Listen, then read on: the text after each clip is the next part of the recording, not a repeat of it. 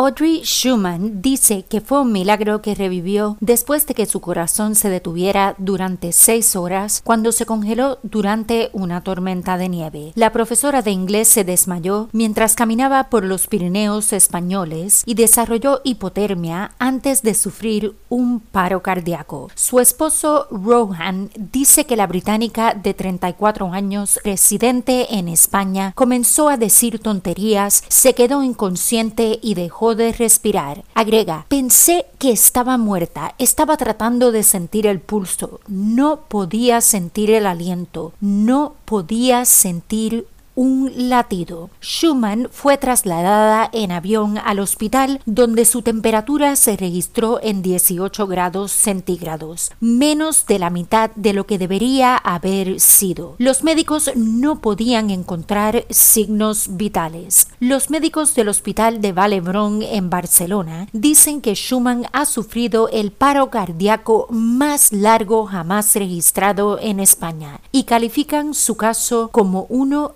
excepcional. El doctor Eduard Argudo dice, parecía que estaba muerta, pero sabíamos que en el contexto de la hipotermia, Audrey tenía la posibilidad de sobrevivir. Aunque hizo que su cuerpo se apagara, la hipotermia también protegió su cerebro y sus órganos. El doctor Argudo agrega, si hubiera estado en un paro cardíaco durante tanto tiempo a una temperatura corporal normal, estaría muerta. En el hospital la pusieron en una máquina que le quitó la sangre, la oxigenó y luego la bombió de nuevo a su cuerpo. Una vez que su temperatura corporal alcanzó los 30 grados centígrados, la cambiaron a un desfibrilador. Fue entonces cuando su corazón comenzó a funcionar de nuevo, seis horas después de que llamaron a los servicios de emergencia. Schumann dice, es como un milagro, excepto que todo se debe a los médicos. Probablemente este invierno no iré a las montañas, pero espero que en primavera podamos comenzar a caminar nuevamente. No quiero que esto me mantenga alejada de las montañas. Schumann fue dada de alta del hospital 12 días después de ser admitida.